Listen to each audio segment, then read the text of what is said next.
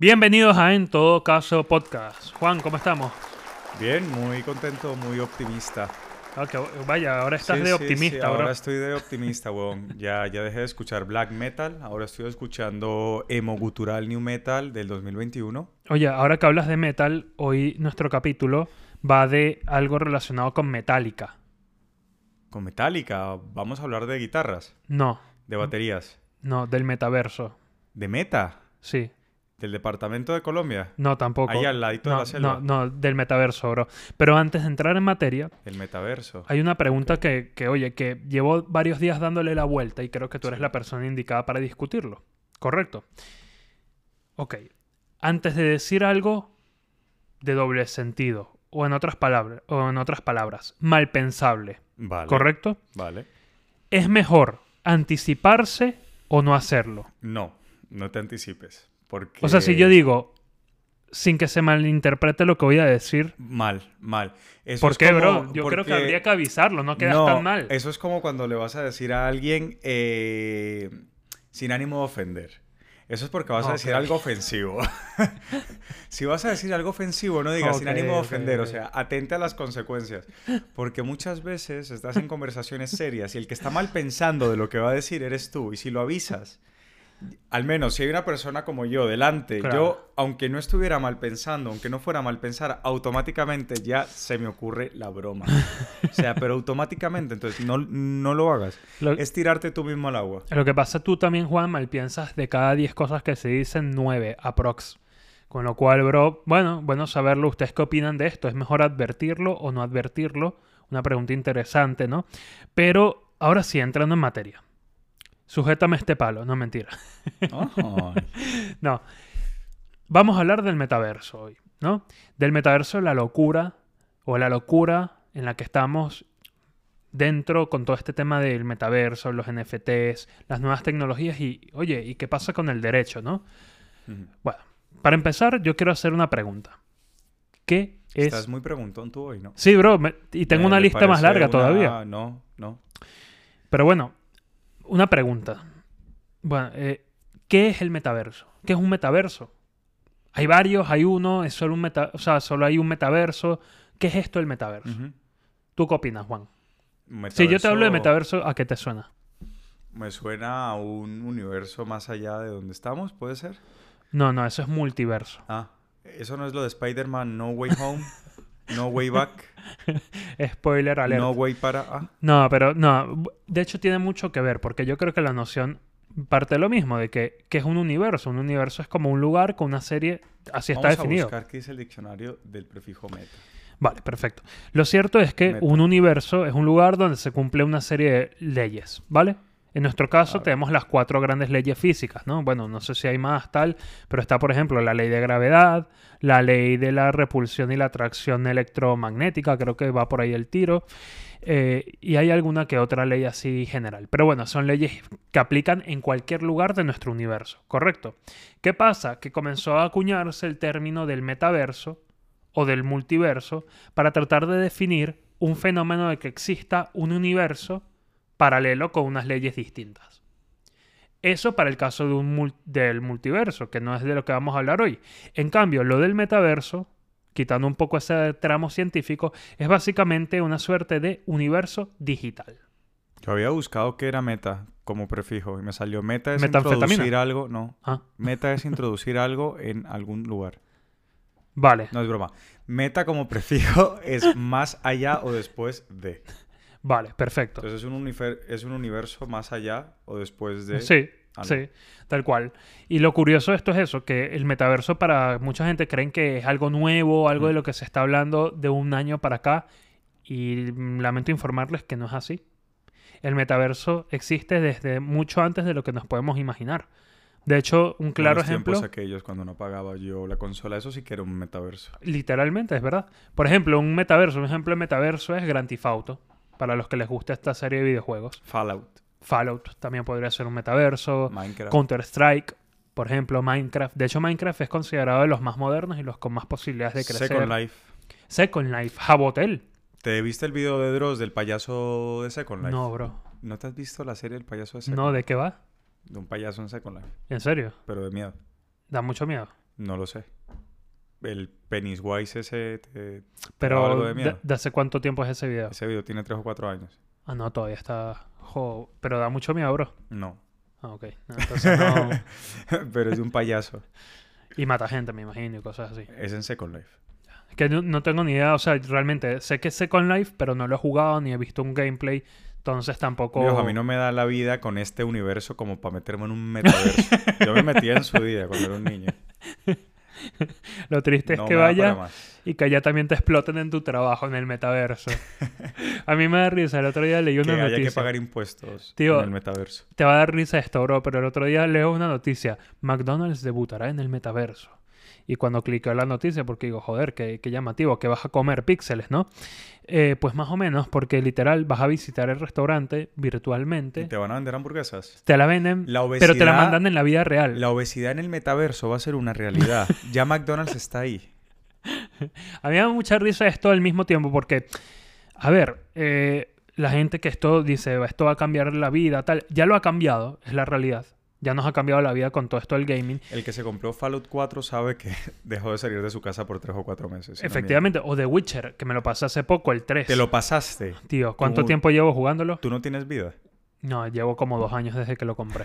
O sea, y literal, lo jugaba, me pasaba tres O sea, misiones, lo volví a pasarse de jugar en dos Witcher- meses. Pasarse de Witcher es como hacer una carrera universitaria. Es larguísimo, bro. Igual que... pa- Ay. Igual que pasarse Fallout. Y ojo, y todavía me quedan pasarme las expansiones, que no sé cuán largas sean. Pero bueno, lo curioso de todo esto es eso, de que el metaverso no es nuevo, en primer lugar, y esto es importante que lo tengan muy presente, no es nuevo. Y que bueno, a pesar de que ahora se está acuñando el término a raíz de Facebook, que cambió su nombre a Meta, Y el Es- departamento colombiano de Meta cambió su nombre a Facebook. qué bolas eso. Pero lo que a mí me llama mucho la atención es los retos que supone Sí. para el derecho este salto o está, porque yo como defino este fenómeno del último año y medio del metaverso y todo esto, básicamente que ahora hay compañías que le están metiendo mucho dinero desde la pandemia a super digitalizar nuestra vida. ¿Qué es super digitalizar? Yo no sé si es un término que alguien haya usado antes, pero básicamente hacerlo todo digital. Sí, el ejemplo de McDonald's. ¿no? Sí, el ejemplo de McDonald's. Tú te vas a poder poner unas gafas de realidad aumentada y vas a ir al restaurante de McDonald's en el metaverso, compras allí y te mandan la comida a tu casa.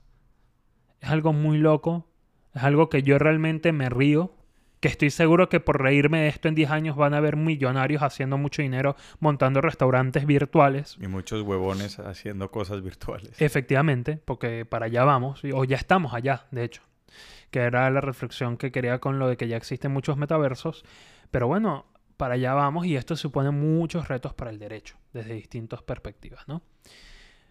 Y bueno, en paralelo a esto le sumamos el fenómeno de los NFTs y ¿Qué los... pasa si en sí. el metaverso vas por una Big Mac y después, en vez de darte una Big Mac, te llega a tu casa un cuarto de libra? ¿Estafa? Jo. Puede no- no ser una estafa. ¿Un error? Por ende tienes que reclamar contractualmente por esa hamburguesa que no pediste. ¿Y cómo Y reclamas? que por culpa de unos píxeles y que por culpa de un huevón hecho de píxeles te llevaron mal a tu casa. un huevo hecho. no, ya va un momento, bro. un huevo hecho de píxeles. Pues sí, porque es que en verdad, ¿cómo va a ser? Yo lo que, o sea, mi diatriba con todo esto es tipo, ajá. Y luego vendrá Burger King también, bro. O sea, quiero decir, esto solo es el principio. Exacto. Y luego habrá, me imagino que universidades metaversales. No sé cómo decirlo. Sí. O sea, coño, me preocupa bastante, bro. Y lo que la tú decías de la hecho, deuda. significa la Universidad Autónoma de Meta. Coño, pues sí. Sí. Pues mira, no tienen ni que cambiarle el y la branding ni el UC3M, logo Universidad Carlos III de Meta. del meta. No, Sí. me, me gusta. Pero lo cierto es que, a ver, esto también está ya cambiándole la vida a mucha gente. Por ejemplo, bueno, ¿sabes algo de los NFT?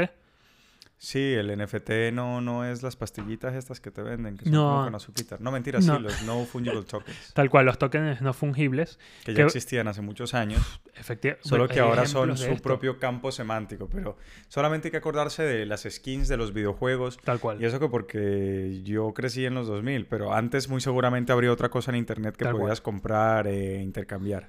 Tal cual.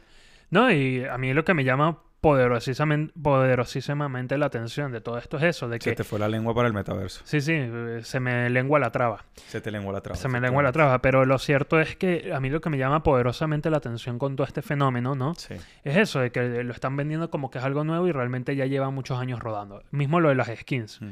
Yo he leído, o bueno, también tú me has comentado tal, que en Contra- eh, Counter-Strike, que hay unas skins para el cuchillo, Sí, el fusil, etcétera, ya se vendían por más de 12 mil, 13 mil, yo qué 100 sé. mil dólares. Imagínate una skin, ¿no? Sí, una skin. Que es una locura, pero al mismo tiempo es Como eso. lo de las cartas de, de Pokémon. Pero es igual, exacto, solo que ahora es digital. Son Ahora es activos digital, digitales. que me da más desconfianza aún. Ahí es donde entra y es donde juega en particular, eh, o donde viene el nuevo movimiento que son las criptomonedas. ¿Qué garantías tiene el metaverso? De eso Las mismas, me lo claro. deberías explicar. A lo que voy. Las garantías y la gran diferencia, y lo que ha hecho que esto se potencie por 10, por 1000, yo qué sé por cuánto, es que ahora hay un sistema, hay, la tecnología ha permitido un avance Ujú. para desarrollar la tecnología llamada como el blockchain o, el- o la cadena de bloques. Que es cómo funcionan las cripto. Efectivamente. Como explicamos en nuestro anterior capítulo, que lo dejaremos aquí. Totalmente. Y que precisamente eso ha permitido un nuevo enfoque de todo esto. Hmm. ¿Cuál es ese nuevo enfoque? Que, ¿cómo yo sé, por ejemplo, cómo, cómo tú sabes que la Mona Lisa que está en el Louvre es original? Sencillamente no tienes ni puta idea. Por el prestigio del museo, no por nada más. Efectivamente, pero que sí, que realmente es imposible saber si esa es la real. De hecho, dicen que no lo es a raíz de que hace unos años hubo un loco que, le, que la robó y luego hubo uno que creo que la cuchilló y tal. Dicen que la que está exhibida no es la real. Pero a lo que voy, ¿qué le da el valor de que sea real? ¿Qué le da el valor a que la gente haga colas para tomarse una foto con ese cuadro? ¿Dónde está? Y que hay una suerte de autoridad, una suerte de consenso de alguna gente, no de toda, al respecto. Sí, la fama Ahora imagínate tú que todas las computadoras del mundo, o gran parte de las computadoras que son parte de una red, certifiquen que tú eres dueño de algo. ¿Qué pasa? Que a diferencia del hombre que se puede engañar, cuando tú eres parte de un sistema, un sistema de verificación, que es la Gracias cadena de por bloques. recordarle a mi exnovia que el hombre se puede engañar. Oye, lo siento, Juan, lo siento, pero es parte de la naturaleza humana señalar que eso, que el engaño existe y que salvo que puedas leer lo que piensa la gente siempre va a ser un factor. La cadena de bloques lo que permite es certificar con un grado de certeza del 100% una transacción. ¿Qué pasa si yo pongo de acuerdo a toda la cadena de bloques o a los ordenadores de la blockchain de acuerdo en que tú eres el dueño, digamos, de la Mona Lisa virtual? Pues que no hay pele, tú eres efectivamente el dueño y eso tiene un valor. Los NFTs básicamente son eso, es llevar la idea del arte y agregarle una idea de un club y una idea de una exclusividad y una idea de que, bueno, de que el arte también, como es un token no fungible, se está sometido a un factor de volatilidad, a un factor de especulación adicional, Sí, como el arte en general. Todo es especulación. Claro, y como el arte en general, de Porque- que al final Un valor real no, no tiene ahora mismo. Efectivamente, efecti- es que esa es la cosa. O sea, más que el valor que le quieran dar. Efectivamente, y que eh, de eso se trata un poco este tema, ¿no? No, de hay un que, trabajo detrás como en un cuadro real. lo- sí, pero Y por aún ejemplo, así me, me sigue creando mucha desconfianza. Porque Vale. si pueden falsificar en la vida real la Mona Lisa, ¿qué impide que falsifiquen Acabas de una- digitalmente acabas de llegar a un punto súper interesante. NFT? Ahora las Aparte, ¿ese NFT es legal? Ahora veremos. Claro, tal cual, que eso va a ser parte de lo que vamos a debatir ahora. Lo, lo cierto y lo que a mí me llama mucho la atención es eso, que hay muchos retos nuevos que surgen con esto. Porque si bien arreglas gran parte del problema, que es la verificación, que es básicamente lo que permite la cadena de bloques, que es lo mismo que sostiene las criptomonedas, que Sí. permite una verificación Sí. eh, global descentralizada. Lo curioso es eso, bro. Entonces, bueno, a mí me llama mucho la atención de esos nuevos retos que van a ir surgiendo en esta materia, ¿no? Y lo que sí no se puede dejar de ninguna forma de lado, y eso sí hay que decirlo, Es una botella de champaña porque se le sale las... Ah, estabas hablando todavía del metaverso. claro. Vale. No, pero también tienes razón, Pido la perdón. botella de champaña no es, no es aconsejable ni de Coca-Cola si la agitas mucho. Pero bueno, sí, son nuevos retos y nuevas cosas que hay que ir viendo. Por ejemplo, que esto es parte de lo que queríamos hablar también. El otro día salió la noticia de que alguien vendió el primer NFT de la Mona Lisa, ¿correcto? Y la vendió por un dineral. 500 mil sea, imagínate. dólares. Ok. norteamericanos. ¿Qué opinamos de eso? Primero, que el que lo compró es un gran huevón. o sea, puedo entender que se especule, pero son 500 mil dólares. O sea, te tiene que, tienes que cagar plata para comprar píxeles por 500 mil dólares. Hay casos peores, bro. Mierda. El otro día, creo que por 14 millones se vendió un NFT, vamos, de la colección más prestigiosa que hay hoy en día, que se llaman CryptoPunks. Y se vendió además uno de los más raros buscados por coleccionistas, que es uno que ya te digo, no es la Mona Lisa. Pero O sea, es creado por alguien. Sí, Claro, eso lo veo incluso más lógico. sí. Porque es sí, único, es estoy de una creación. Estoy de acuerdo contigo. Aquí estamos hablando de una copia que muy seguramente, bueno, una copia no, en realidad es la transformación de una obra de arte ya existente que muy seguramente, aunque no lo he comprobado, su autoría la tenga el Louvre. Hmm.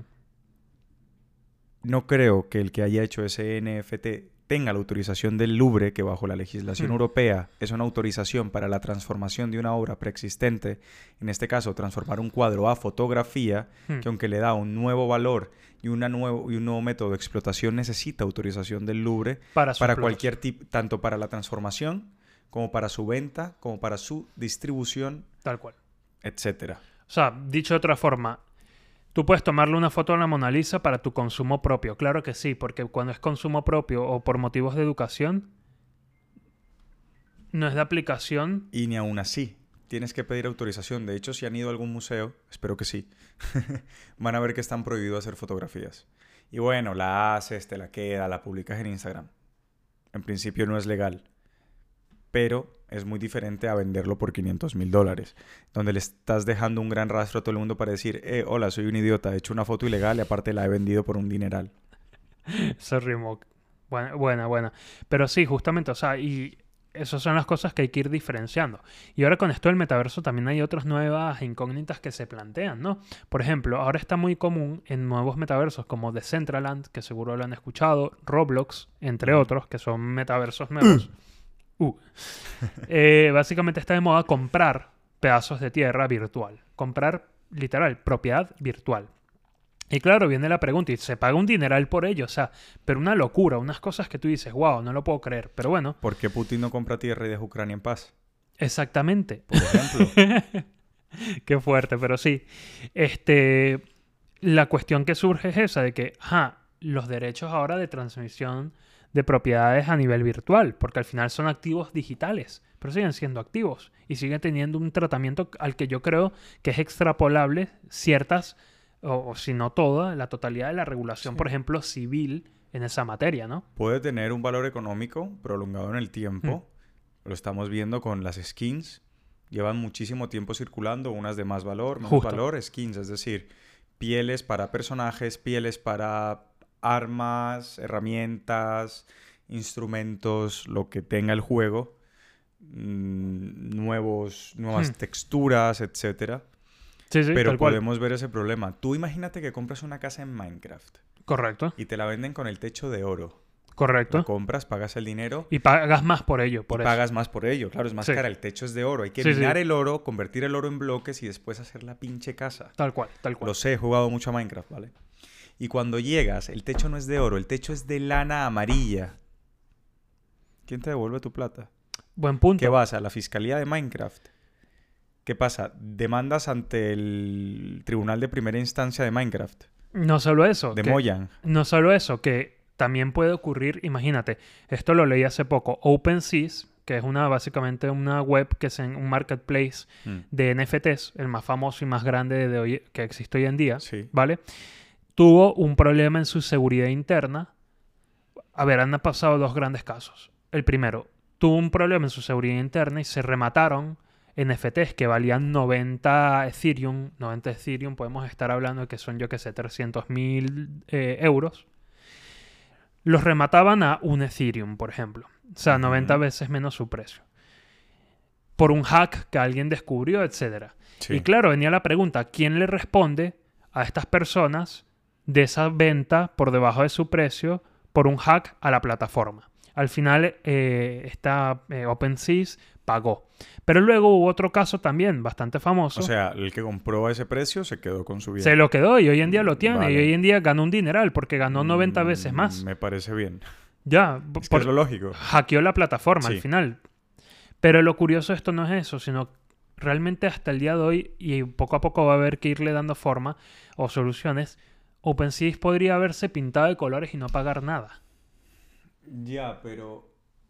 Ese es el problema. Al final, mucha de la legislación real, del, del mundo Mm. real, de- del mundo de carne y hueso, Hmm. creo, a no ser que estemos en la Matrix, va a traspasar. Es verdad que los metaversos tienen sus propias reglas, pero Hmm. al final son empresas y para facturar lo que quieren Sí. facturar tienen que cumplir las reglas del mundo real y tienen que extrapolar la seguridad jurídica del mundo real a sus mundos digitales. Es decir, si en un mundo real alguien de tu empresa, un mal empleado, coge los bienes y los vende por debajo del valor y es una persona autorizada o aparentemente autorizada bajo un disfraz, como puede ser este caso, tú no puedes, o sea, un comprador de buena fe nunca tiene que responder por el bien comprado.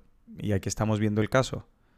Se ha extrapolado al metaverso donde hay compradores de buena fe que vieron esa oferta, la compraron. Hmm. No tienen por qué responder con sus bienes porque ellos compraron de buena fe sin saber que existía dicho hack, ¿no? Acabas de dar un Y lo hemos muy visto hace mucho tiempo con los videojuegos.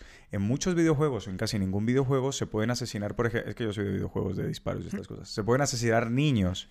O nunca he visto, espero nunca verlo, en videojuegos la pedofilia.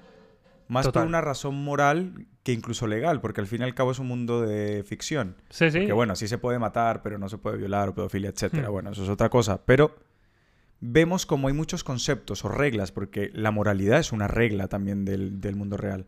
Hay reglas morales y, re- y- y reglas jurídicas que se extrapolan a estos mundos. Y vemos como en mayor o menor Total. medida van a ir guiando cómo se van a desarrollar estos mundos. Y si estos mundos quieren generar dinero real a través de un mundo digital, van a tener que, según mi opinión, amoldarse a las reglas y muy seguramente las reglas del mundo real Hmm. tengan que amoldarse a esos universos y cambiar y transformarse y crear nuevos supuestos de hechos para ciertas situaciones que solo van a ser posibles en esos universos. Absolutamente de acuerdo, Juan. Creo que has dado en el clavo de este asunto perfecto. De hecho, poco más que agregar a lo que acabas de decir. Y bueno, lo cierto es eso, de que no podemos pensar que esto va a carecer de regulación, que cada quien va a hacer lo que quiera, mismo en el tema de protección de datos, ¿no? De, o de los acuerdos que firmes para poder usar una plataforma, un metaverso. Exacto. Pues eso va a tener que seguir respetando la regulación actual. Sí, de hecho se va a empezar a regular mucho más porque una de las principales preocupaciones en el metaverso es el blanqueo de capitales. Esa es otra. El anonimato online donde se puede, donde para tú, cuando tú compras un NFT, Sí. la persona que te lo vende te hace factura. No hay nada de eso. Nada Te de pregunta de dónde viene el dinero con el que pagas. Nada de eso. Ese Estamos es el gran atractivo que también tienen. Exacto, de un mundo clandestino donde circulan los capitanes. Los capitanes no, los capitales. los capitanes están es en el mar. Web, internet, red, navegar, internet, claro, claro. En fin. Em, de manera, no voy a decir descontrolada, pero voy a decir de forma más anónima. No, no, anonimato total en las transacciones, que eso es precisamente una de las grandes ventajas de ventajas y desventajas que ofrece Ventajas Este para mundo. uno, desventajas para los estados. tal cual. Pero fíjate que con todo y eso, y ya para ir cerrando, hace poco salió una noticia bien interesante en Estados Unidos que lograron detener a un grupo, una banda, no sé bien exactamente quién es, porque no se, no, no se mencionaba la identidad de estas personas, ni cuántos eran ni tal, pero que se habían dedicado a blanquear más de 500 millones de dólares En NFTs. eh, no en NFTs, pero por medio de criptomonedas que, vamos, van de la mano eh, en, el, eh, en los últimos dos años, algo así, y los lograron detener. Con Claro, lo es que- difícil que es, porque como es irrastrear, o sea, como es muy difícil rastrear por el anonimato, Claro. Pero fíjate que poco a poco también las nuevas tecnologías las va usando el Estado. Y, las va- y la ley se va adaptando Bueno, para poder hacer frente a este problema. La también. web la crearon los estados y a ellos les conviene que hayan mucho tráfico en la red Sí, para poder... sí, sí. Creo que he visto demasiado duros. En fin, eh, bueno, creo que hemos llegado al final del capítulo de hoy. Cuéntenos qué le parece a Mm. ustedes el capítulo de hoy, qué dudas tienen, qué inquietudes les deja el metaverso Hmm. y sobre todo si están de acuerdo con nuestra perspectiva de cuál va a ser el A futuro mí me da de... miedo. Me da este miedo el universo. metaverso, la locura que se viene. No, A perdón. también. Me he confundido. ¿Por qué? Porque así se llama una película de Doctor Strange en el Multiverse of Madness. Ah. Mentira, pero bueno, no, cuéntenos qué opinan de este tema, que además estamos empezando con ello y seguramente en dos años este esté más avanzado. ¿Están preparados? ¿Están listos para ello? ¿Ordenarían Déjenlo. una hamburguesa virtualmente en McDonald's del metaverso? ¿Pagarían 500 mil dólares por la Mona Lisa? Etcétera. Síganos en nuestras redes sociales. Nuevamente, en este capítulo no nos acompaña Toñín, pero estoy seguro que conocen nuestras redes. Y si no, búsquenos con En Todo Caso Podcast o Todo Caso Podcast en cualquiera de las redes sociales que estamos en todas o en casi todas, menos en Meta. Por ejemplo, dentro de poco Toñín va a poder estar como un pixel. Su Muy versión seguramente. pixelada, tipo... Yo quiero ver a cool. Toñín hecho un píxel. hecho de píxeles. A 1080p. A 30 frames. Vamos a ver qué podemos hacer para ello. Un saludo y feliz semana. Bye.